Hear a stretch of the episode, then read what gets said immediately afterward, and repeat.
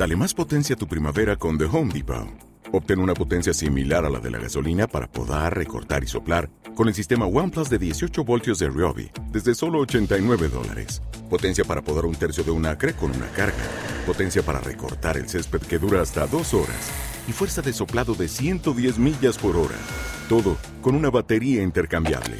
Llévate el sistema inalámbrico OnePlus de 18 voltios de Ryobi. Solo en The Home Depot. Haces más. Logras más.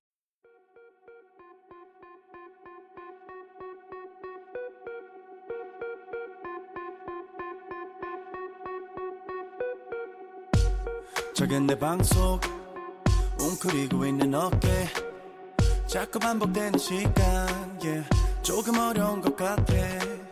짙은 어둠 그 사이에 멈춰버린 시간 조용해. 멍한 표정으로 날 바라보다가 애써 웃어보는 것도 좀 지겨워.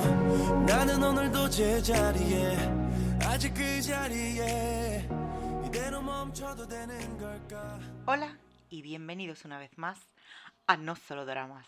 ¿Qué tal? ¿Cómo estáis? ¿Cómo lo lleváis? ¿Habéis empezado algo? ¿Estáis enganchadas a algo? Seguramente sí, como yo.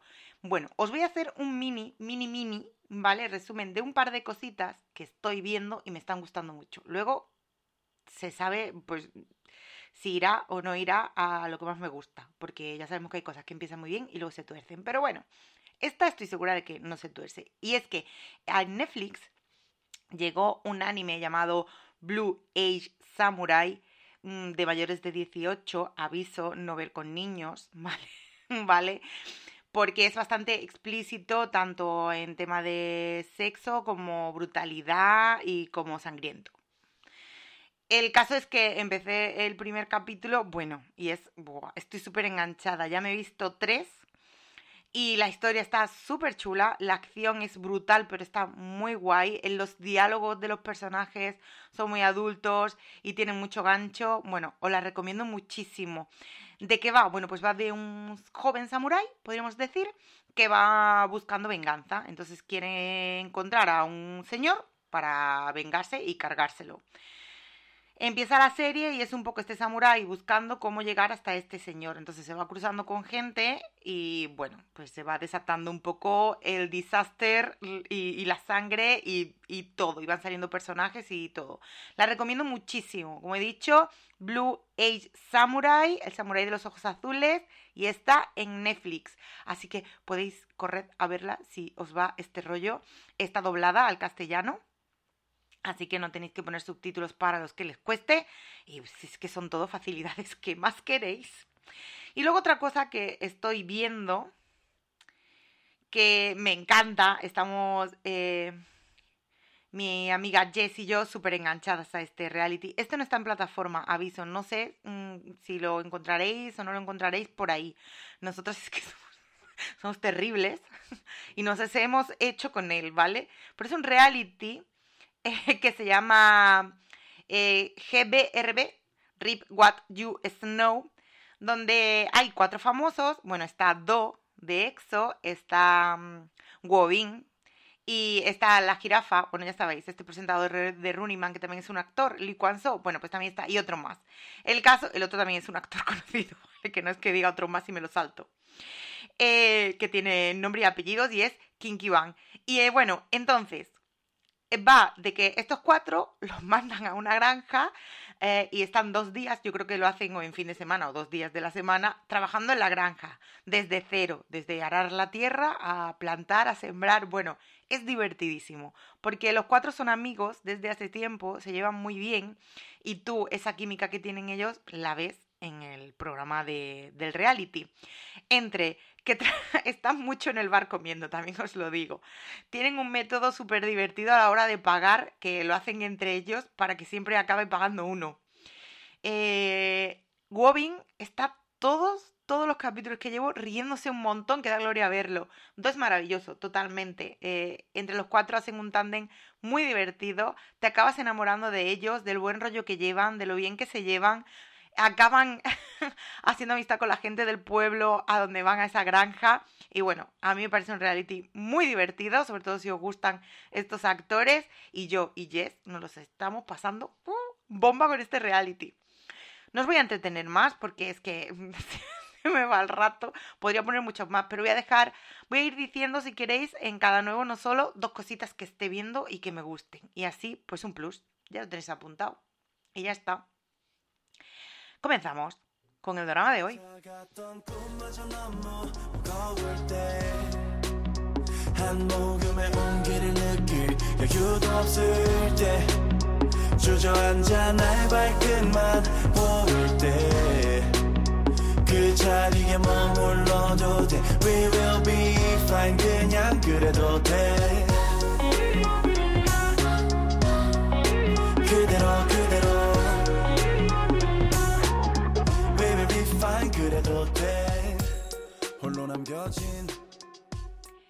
La serie que traigo hoy, que ya lo sabéis porque para eso le pongo el título y el cartelito, es The First Responders o Primera Respuesta.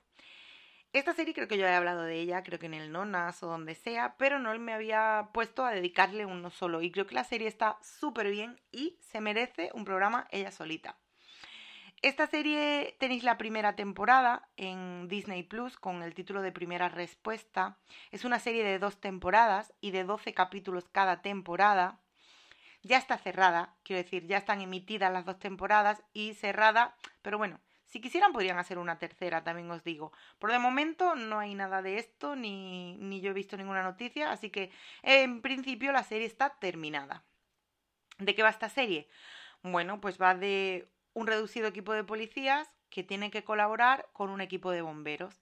Y es que pasan una serie de casos en los que tienen que intervenir los dos, tanto los bomberos como la policía, para la resolución de estos. La serie está súper bien. El protagonista pues es un policía al que, bueno, pues este tipo de policía que no cumple las normas, pero que es súper bueno en su trabajo. Y luego tenemos los bomberos que tenemos en, en contraposición, ¿no? Al, al que sería su alter ego en los bomberos, que es todo lo contrario, es como un tío muy ejemplar, que sigue las normas, pero que es súper listo y que sabe un montón. La serie os la recomiendo muchísimo. El reparto, bueno, pues mm, tenemos a Kim Rae-won, que es un actor muy conocido tanto en series como en cine, que mm, si no sabéis de quién os hablo por el nombre, pues es el prota de Luca o de la serie Doctors de 2016. Luego está So Hon-jo, que es el, el bombero, que este salía la serie What is Love o La luz de tus ojos, que esta o sea, The Light in Your Eyes es una serie súper recomendable de 2019 que la tenéis en Viki y que por favor, si vais a verla, no mirad nada de la serie, no veáis vídeos, no veáis nada, porque esta serie es para verla sin que sepáis básicamente mucho sobre ella. Porque cuando llegas al final es cuando dices, wow, ¿no? Y, y, haces el balance general. La recomiendo muchísimo. Luego, como protagonista femenina, está Go Seon-jo, que es, bueno, os sonará porque era la prota de Bulgasal, o la de Arju Umantu, de 2018. Y luego, secundarios, en esta serie hay un montón, porque además de secundarios hay pues mucho, mucha gente que entra y sale de la serie. Pero yo me voy a quedar con Kang Ki-dong, que es el actor que hace de mano derecha del policía protagonista y que a mí me encantó su personaje y que bueno, salía en Reborn Rich o en esta mucho más reciente, en 2021, Or Beloved Summer. La serie eh, tiene un guionista que es Sin Song, que yo normalmente no digo quiénes son los guionistas y los directores, porque se me suele olvidar y esto.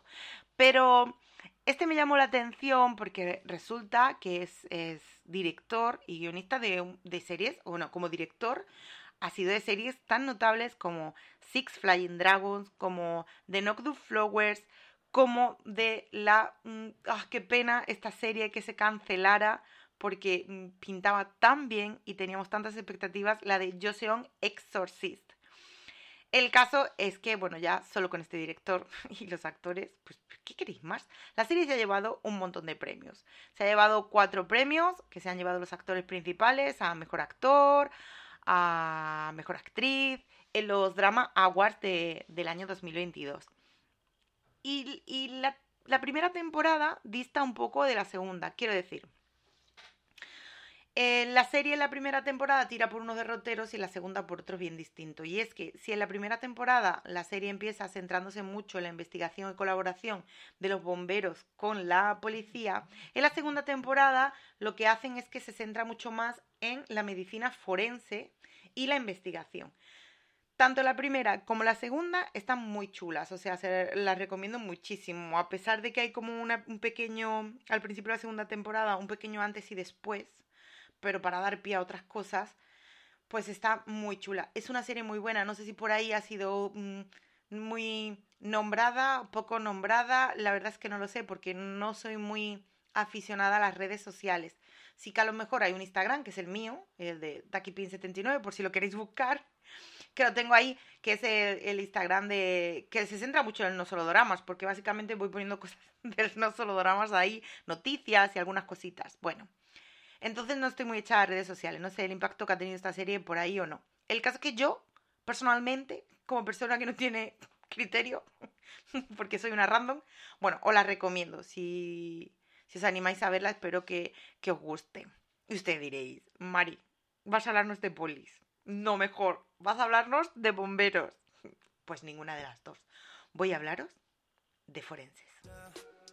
익숙했던 사람들과 더딘 발걸음 속 미래마저 또 어딘가로 사라져. 다른 곳에서 날 가로막은 벽.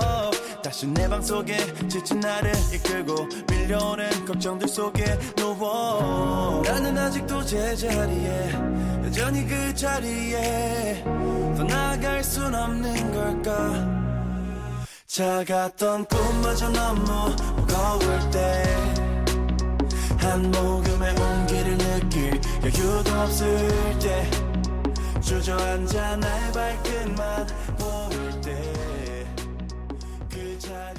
Todos hemos visto algún capítulo de CSI, de Huesos, o todos hemos visto algo, una película, una serie que tiene mucho que ver con la medicina forense, porque esto está como ya a la orden del día, o esto, la medicina forense se utiliza ya para todo.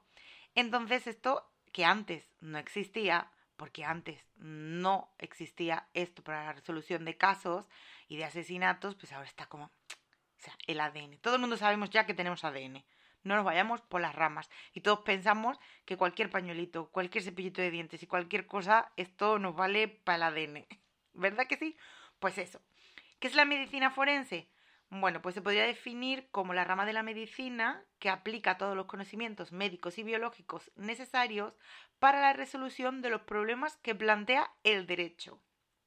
Ojo, y es que aquí pues se ven involucrados no solo los médicos, sino la justicia o el sistema judicial, ¿no? Que le pide a estos médicos un poco que hagan de peritos. Pues igual que si a ti se te rompe la vitro y viene el perito del seguro, pues estos son los peritos de los muertos. ¿No? Sé que me lo estoy tomando con demasiado humor, ¿vale? La muerte. Pero tenéis que tener en cuenta que soy el tipo de persona al que ciertas eh, cosas de la vida, como es los entierros y la muerte, pues me descolocan y me ponen muy nerviosa y mi cerebro desata eh, un sistema de defensa que es el humor. Y entonces a mí me suelen dar risa algunas cosas que no deberían, también os lo digo, pues que no lo puedo evitar. Entonces evito ir a muchos sitios. os lo digo de verdad. Bueno, pues estos peritos determinan las causas y de la muerte, eh, cuando, sobre todo cuando es muerte de origen violento, o bueno, que se sabe que no, que se demuestra que no es muerte natural, sino que haya habido otros factores. Entonces investigan estas cosas. O investigan si creen que hay posibilidades de que, bueno, pues de que no haya sido una muerte natural o por una enfermedad o por lo que sea, sino que haya habido una mano la mano que mece la cuna o la mano que mata y pues que estaba ahí metida. En la investigación criminal, eh, la actuación del médico forense es esencial. Suele acudir o no con el juez de guardia y el Ministerio Fiscal cuando se procede al levantamiento de un cadáver, después de una muerte que, como he dicho antes, se sospecha que ha sido pues criminal o violenta y este, bueno, pues, pues examina, eh, coge los restos, pues así, todo, determina la hora probable de la muerte, le realiza la necropsia mm, del cadáver, examina de forma mm, micro o macroscópica las diferentes cavidades, o sea, en plan, que tenemos en la nariz, que tenemos en el cráneo, que tenemos en la mm, cavidad torácica y abdominal, y bueno, toma muestras de todo esto para luego hacer pues la investigación y todo lo que se tenga que hacer para determinar las causas de la muerte del muertito. Existen varios tipos de forenses. Si hablamos de ciencia forense o criminalística, los forenses son los especialistas en este campo. Pues los forenses criminalísticas están pues a la orden del día. Son gente pues que se ha formado y que pues que si tiene experiencia más todavía, pues está en todo lo que está relacionado con los crímenes. Al parecer se dividen en varios grupos. Están los científicos forenses, que es el médico forense que realiza autopsia y exámenes clínicos forenses, el forense, que es el profesional de la medicina legal cuyo trabajo es ayudar a la Fiscalía y a los jueces a impartir justicia en los procesos judiciales. Estos manejan pruebas y realizan análisis específicos en áreas como la toxicología, la química forense o, por ejemplo, la balística. Y luego, por último, está el científico asociado. Estos son profesionales científicos que aportan sus conocimientos a la ciencia forense. ¿Cómo os quedáis? Yo no sabía que había tanta gente metida, pensaba que uno lo hacía todo, pues como en la tele. Se dice que la medicina legal apareció por primera vez en Alemania en el siglo XVI. La ley Carolina, promulgada por Carlos V en 1532, obligaba a expertos de medicina que en aquella época, vayáis vosotros a creer que eran mm, célebres, sino que eran muchos barberos y cirujanos de aquella época, bueno, pues a intervenir sobre los cadáveres en caso de que hubiera un homicidio, voluntario o involuntario. Y se imponía una pena proporcional a las lesiones que tuviera pues el difunto. En 1536, Francisco I de Francia redacta para el duque de Bretaña una ordenanza organizando el inicio de la medicina legal. Al parecer, Andrés Besalio fue un médico del siglo XVI que fue muy famoso porque, bueno, pues él desarrolló un programa de renovación de la anatomía. Este acompañó a los reyes de España en aquel entonces, Carlos V y Felipe II, en sus campañas como médico particular. Tenía grandes conocimientos sobre cirugía y en 1537 realizó en Padua su primera disección pública de un cadáver. Imaginaos, ¿eh? Venga, os voy a enseñar. Vamos a abrir al muertito. Bueno, el caso seguramente, espero que fuera un poquito más discreta la cosa. Bueno, pues este médico eh, explicaba un poco la composición de los órganos eh, del cadáver y la técnica que él utilizaba. Además, fue el autor de los libros más influyentes sobre anatomía humana que se llamó De Humani Corporis Fabrica. Y bueno, este hablaba sobre la estructura del cuerpo humano. Este libro, él, pues que sabía quién manejaba los hilos, se lo dedicó al príncipe Felipe, hijo y heredero de Carlos V. Todo esto no quedó ahí. Tras él aparecieron Paolo Sazia, que fue un médico italiano y profesor de ciencias médicas y de medicina forense, además de filósofo y poeta, qué alegría, ¿eh? sabía de todo. Se le consideraba el padre de la, de la medicina legal. Tuvo un libro también muy conocido llamado Cuestiones médico-legales. Supongo yo que, que será cuestiones médicas y legales. Bueno, el caso es que estableció la medicina legal como un tema de estudio Luego apareció Jean Jacques Butter, eh, quizá no esté bien pronunciado, también os lo digo, pero me lío con los nombres raros. Bueno, pues este en 1742 realizó los primeros trabajos de, de insumaciones prematuras. O sea, recogió 189 supuestos casos de enterramientos, o sea, de exhumaciones, de enterramientos de gente en vida y, como consecuencia, hacia el 1793 se creó en Alemania, en Italia, las cámaras mortuorias de espera. O sea, que este tío eh, descubrió que había gente a la que se le había enterrado viva, porque igual se morían, o igual, yo qué sé, tenían cualquier enfermedad. Bueno, no se morían porque se la enterraran viva. Quiero decir, igual los daban por muertos, pero la gente no estaba muerta, estaba de parranda. ¿vale? y este señor demostró que había gente que se le había enterrado viva y bueno, pues pues entonces dijeron en Alemania, vamos a hacer unas cámaras para que le demos unas horitas al muerto, por si despierta. Luego llegó un científico alemán llamado Georg Christoph Lichtenberg, y este describió las figuras de Lichtenberg, em, que es un importante hallazgo que posteriormente tendría relevancia eh, como signo de fulguración, que en el estudio de cadáveres. Por si no lo sabéis, como yo, que es fulguración, resulta que fulguración es la acción del rayo sobre el cuerpo del hombre y los animales y por extensión al conjunto de accidentes producidos por la electricidad. Bueno, pues gente que ha muerto o porque le ha caído un rayo o porque se ha electrocutado. Esto es la fulguración. Hay que ver que parece que no, pero que siempre aprendemos una cosita más aquí. Bueno, pues este señor estudiaba esto.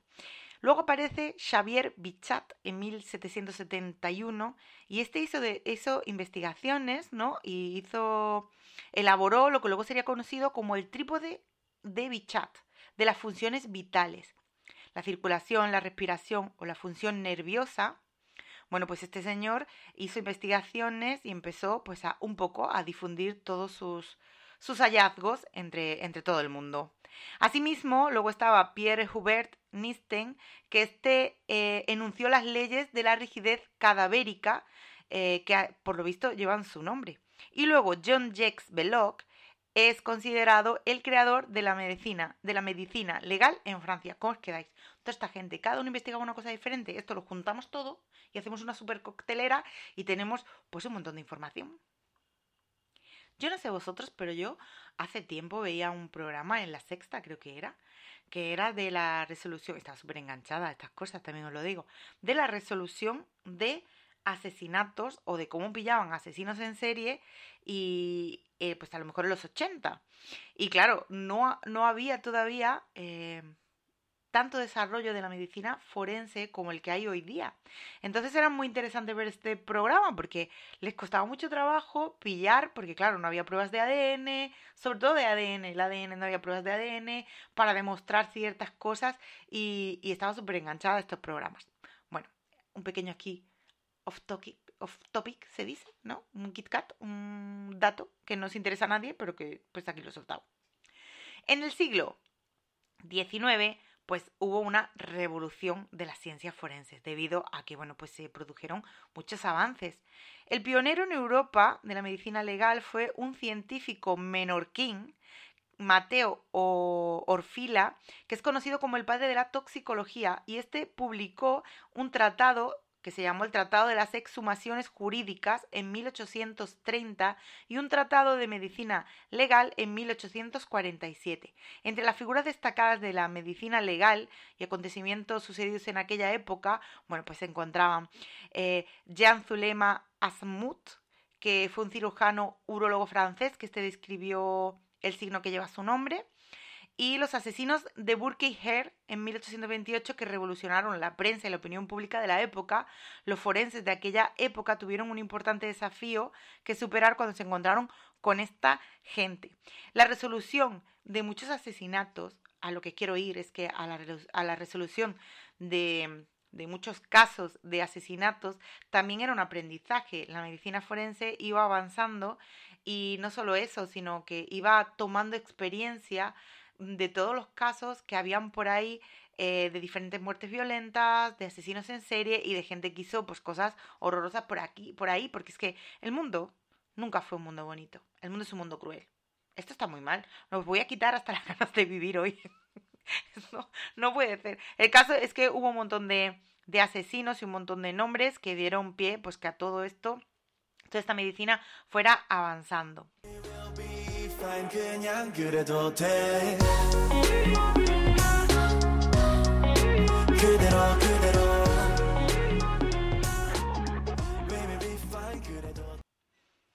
Aquí en España esta medicina legal pues al parecer consta de dos partes.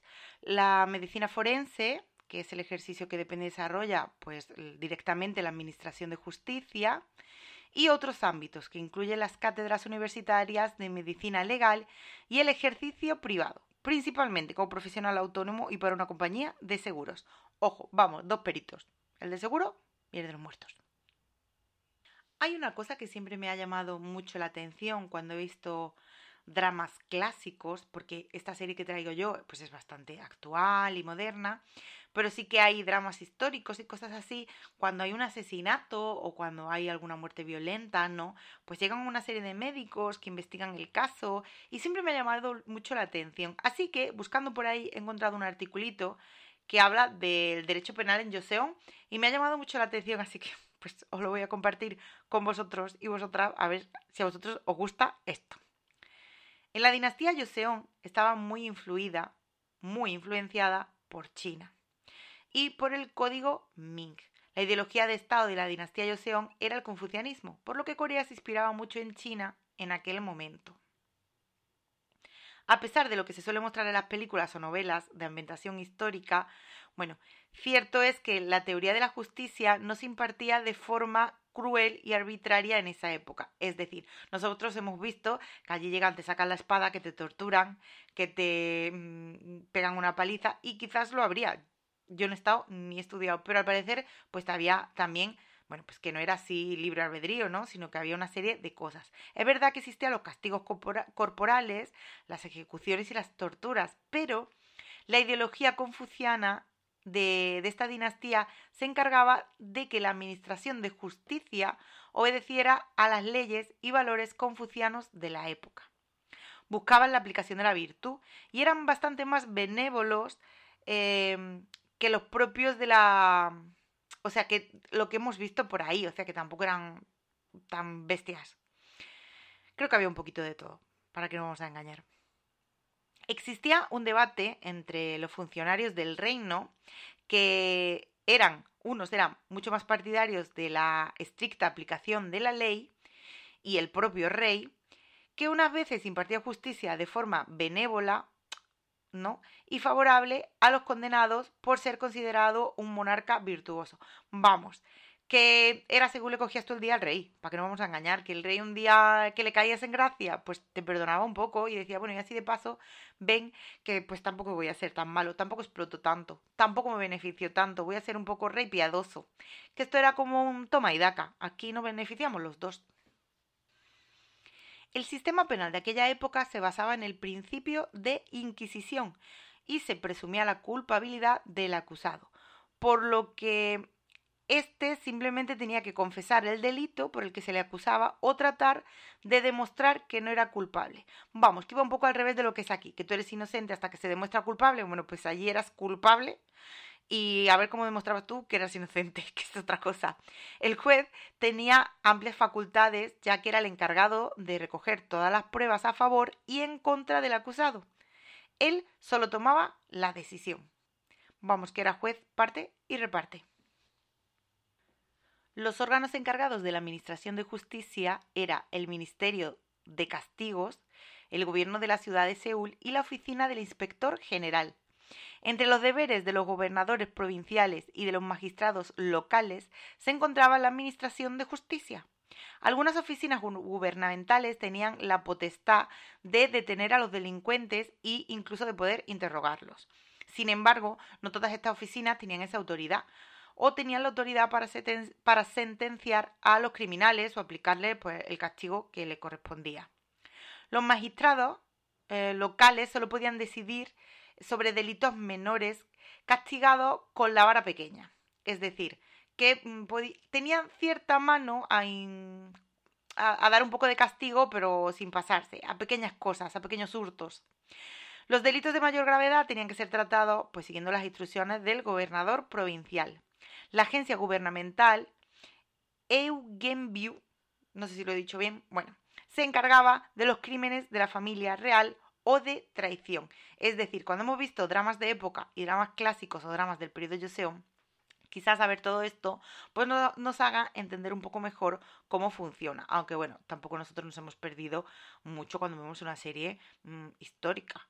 Pero sí que es verdad que vemos pues esto, vemos un poco esto, vemos que hay distintos organismos que en distintas eh, facciones y en distintos rangos pues a la hora de aplicar justicia. Existen los casos de pena de muerte.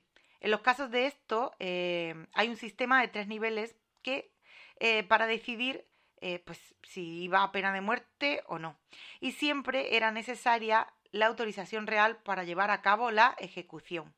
Bajo la influencia de principios taoístas, las, las ejecuciones se realizaban a final de año.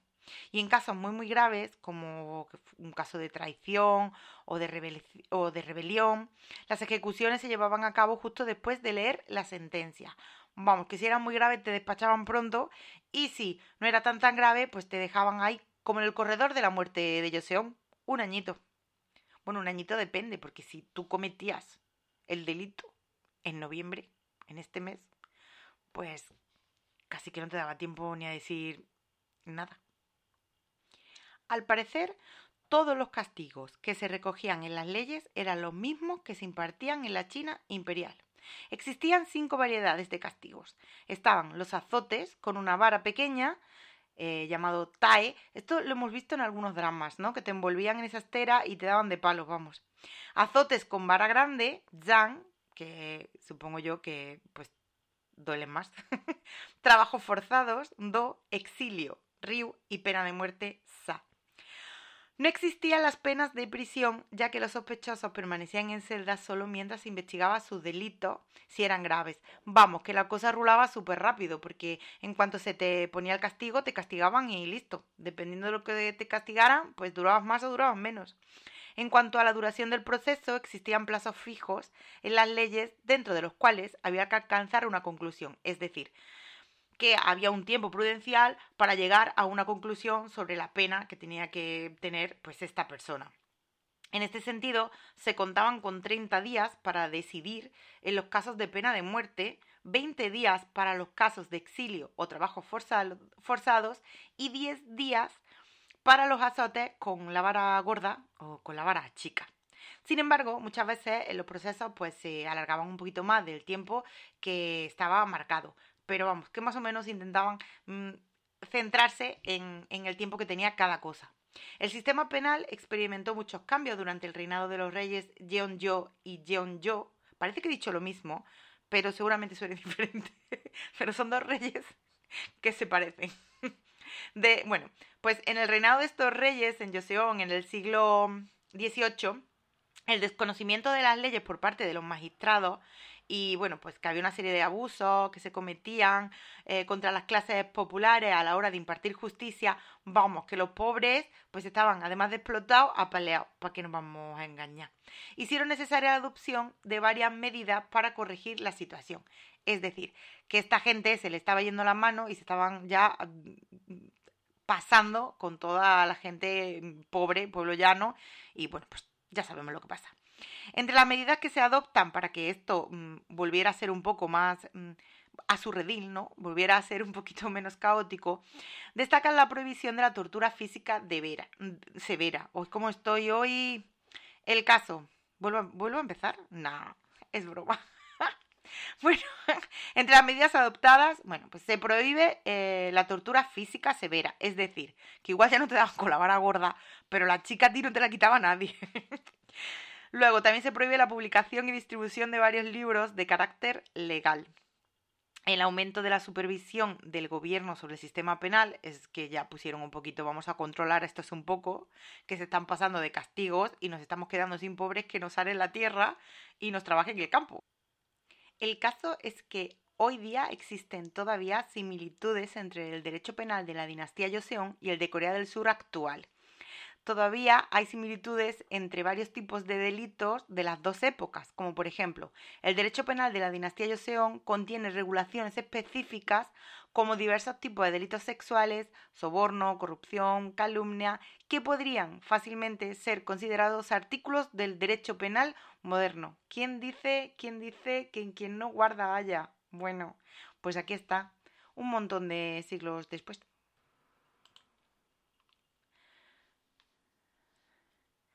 Luego están los castigos y la tortura más profundamente. y es que en Joseon, como he dicho antes, el cuerpo humano tenía mucha importancia. Y claro, los castigos pues se les daba a personas con cuerpo. ¿Para qué nos vamos a engañar? Había castigos tan severos que su uso estaba estrictamente controlado por las leyes para eh, salvaguardar en lo posible la integridad de la persona. Entonces, es como, bueno, es legal, es legal la tortura, pero no nos vamos a pasar, o sea, hasta cierto punto, que no somos bárbaros, oye. Por este motivo estaba prohibido que los niños, ancianos y enfermos fueran castigados físicamente, tampoco las mujeres. Aunque esto sí que lo hemos visto nosotros en dramas, mujeres que, o sea, mujeres torturadas. Se buscaba un equilibrio entre la ejemplaridad de los castigos y la benevolencia del gobierno. Es decir, que castigamos, pero que tampoco somos tan malos. A los niños no. O sea, en otras palabras, era sumamente importante que la dinastía se viera como un modelo de sociedad que buscaba impartir justicia de forma virtuosa. Es decir, bueno, que nosotros te castigamos, pero que tampoco somos tan malos. Hasta cierto punto, pues ya se sabe. Los castigos que impartían bueno, pues estaban controlados para evitar pues, que se le fuera de las manos, podríamos decir. Los azotes se dividían entre los que se daban con la vara gorda y con la vara pequeña. Esto ya lo he dicho antes. Y esto estaba regulado eh, por las leyes en cinco categorías. Eh, no pudiendo ser nunca más de 100 azotes con vara grande, porque claro, había gente que se le pasaba la mano y les daba más de 100 con la vara gorda y se los cargaban. Entonces esto estaba regulado, en plan, pues tenemos azotes, pero hay un máximo para que no te mueras, solo sufras. En los casos de trabajos forzados nunca podían durar más de tres años y la distancia a la que desterraban a los condenados, si el castigo era destierro, pues también estaba regulada, es decir, pues había como un límite para que no estuvieras demasiado lejos de tu casa. A pesar de que esto estaba marcado exactamente y puesto en las leyes, bueno, pues como en todos, una cosa es la ley y otro y otro el que la y otro bueno pues que había abusos por parte de las autoridades muchos se saltaban las leyes a la hora de aplicar los castigos habría seguramente quien disfrutaba mucho pegando palizas y se le iba de las manos y bueno pues algunas veces pues eh, resulta que me paso y en vez de la vara gorda cojo la más gorda que encuentro y me lío a palos con este y acaba pues me lo acabo cargando. Así que bueno pues se usaba muchos tipos de castigos en los casos de condenas de destierro, se desterraba a la familia del condenado y también pues, se, se, desterraba también pues, a grupos de eruditos que pertenecían a una facción política que igual pues, al gobierno no le interesaba y se los quitaba de en medio. En estos casos, los eruditos que eran exiliados podían acabar, ojo, reunidos todos en un mismo sitio y esto, pues claro, influía en la cultura del, del lugar a donde llegaban y otras veces había gente que era desterrada y que pertenecía a clases aristócratas, o sea, que eran ricos y gente de poderío. Entonces estos podían recibir pensiones y hasta les daban concubinas por parte del gobierno. En plan, bueno, os desterramos, pero pero con comodidad, ¿no? Esto no ha cambiado mucho hoy día. El que tiene pasta está mucho mejor que el que no la tiene. En otras ocasiones, el número de desterrados llegaba a ser tan alto que llegaban a un sitio y acababan pasando hambre todos. Es decir, descargaban, uy, descargaban, desterraban a 200 y llegaban a un pueblo de 50 y allí no comían nadie. Bueno, había veces que los Jamban, que son estos aristócratas, eh, lo que hacían es que pagaban multas, como tenían pasta, pues pagaban multas para evitar ciertos castigos, sobre todo los físicos, o sea, en plan, no me tortures, yo te pago, me destierras y ya. La tortura solo se permitía para obtener la confesión de, del supuesto culpable. Y esto se hacía cuando había delitos graves o, y bueno, pues como he dicho, solo se podían usar cierto tipo de cosas para la tortura. Sin embargo, se dice que entre los militares existían unas formas de tortura mucho más crueles eh, que sufrían los plebeyos. Y es que, bueno, pues esto sí que se les iba mucho la mano. Entre algunas de las formas de tortura más común que usaban, hay una que se llama abseul, que consistía en aplastar las piernas de la víctima con una enorme tabla de madera y, y le ponían mucho peso, se subían encima para hacerle daño. Luego hay otro que se llama NAC, que este sí que lo hemos visto en los dramas, que es marcar con un hierro candente, ¿no? Pues, pues te marcaban.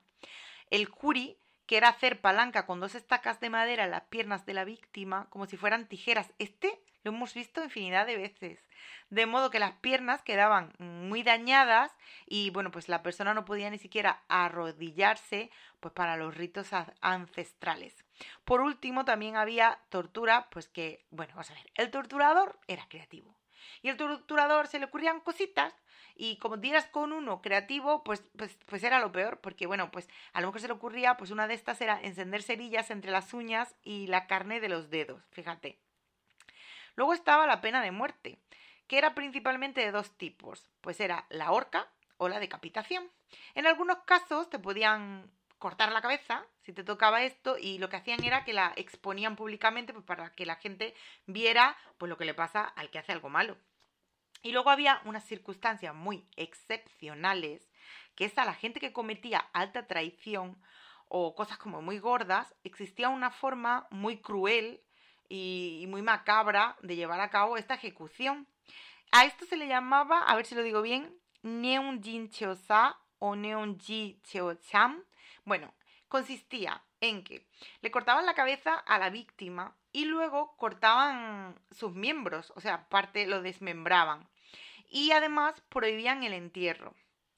Que esto era como muy cruel, porque em, si lo ponemos en su contexto, el, el cuerpo era una manera crucial en este tipo de sociedad confuciana, ya que era necesario mantener el cuerpo entero del cadáver para que pudiera tener un entierro.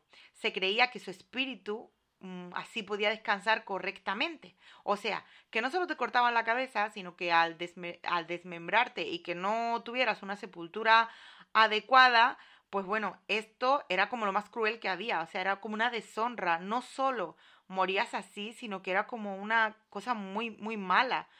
Por esto, la prohibición de enterrarlo y todo esto hacía que el alma del difunto no descansara en paz nunca.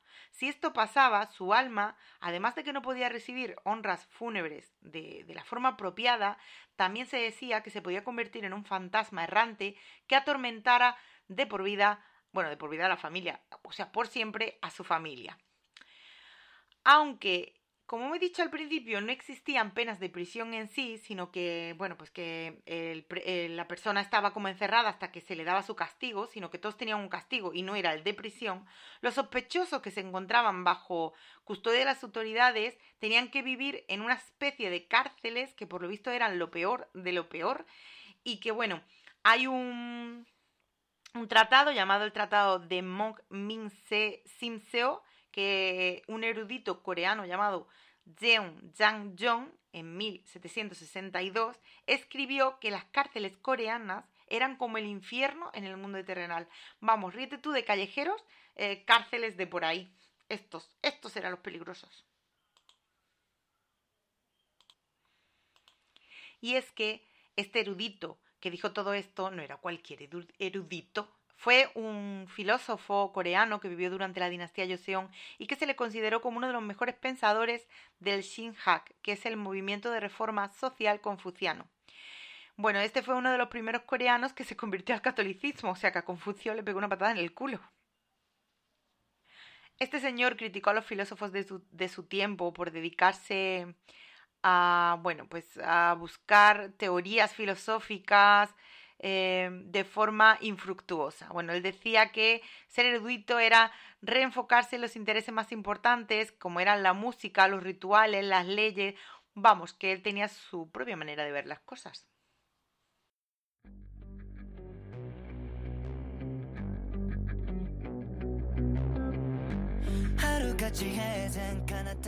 Bueno, yo lo voy a dejar aquí por hoy porque he hecho la broma antes de, ah, me he equivocado, vuelvo a empezar.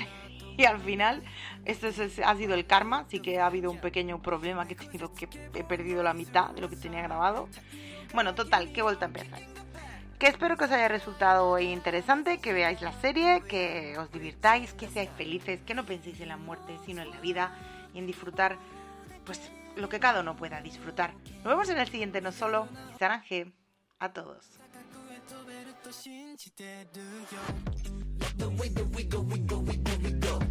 Makes me wanna turn it up and do it some more. Love the way that we go, we go, we go.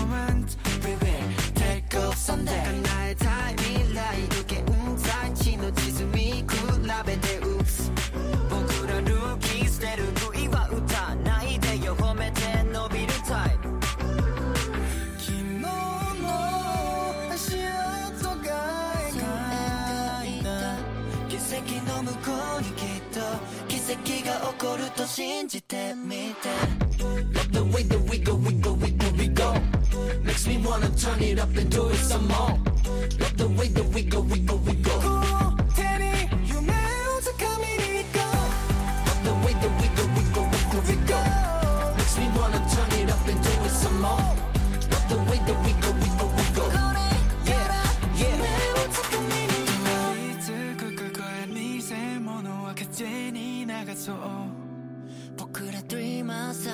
れしかない全てが真っ白な世界 Yeah 身軽な方がもっと高くへ飛べると信じてるよ Love the way that we go, we go, we go, we go Makes me wanna turn it up and do it some more Love the way that we go, we go, we go